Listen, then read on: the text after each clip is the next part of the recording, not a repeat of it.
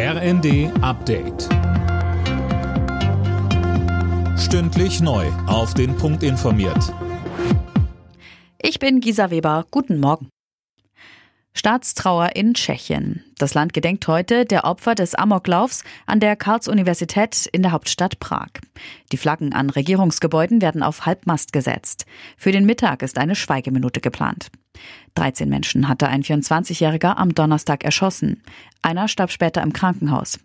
Der Täter nahm sich nach der Tat selbst das Leben. Auch mit dem Tod seines Vaters und eines anderen jungen Mannes und dessen Babys wird er in Verbindung gebracht. Die Suche nach den Motiven läuft auf Hochtouren.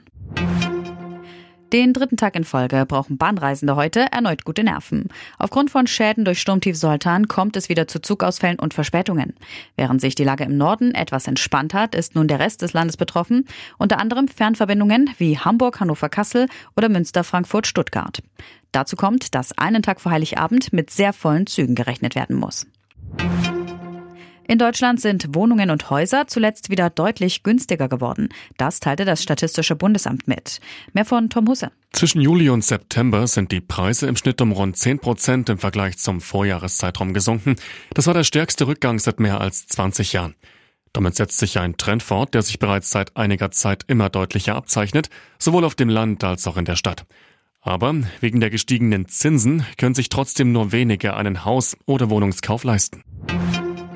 Im Süden Londons ist ein neues Werk des Street Art Künstlers Banksy aufgetaucht. Wenig später war es dann gestern allerdings auch schon wieder verschwunden. Es handelte sich um ein Stoppschild, an dem an Kampfdrohnen erinnernde Miniaturflugobjekte angebracht waren. Wer es weggebracht hat, ist unklar. Alle Nachrichten auf rnd.de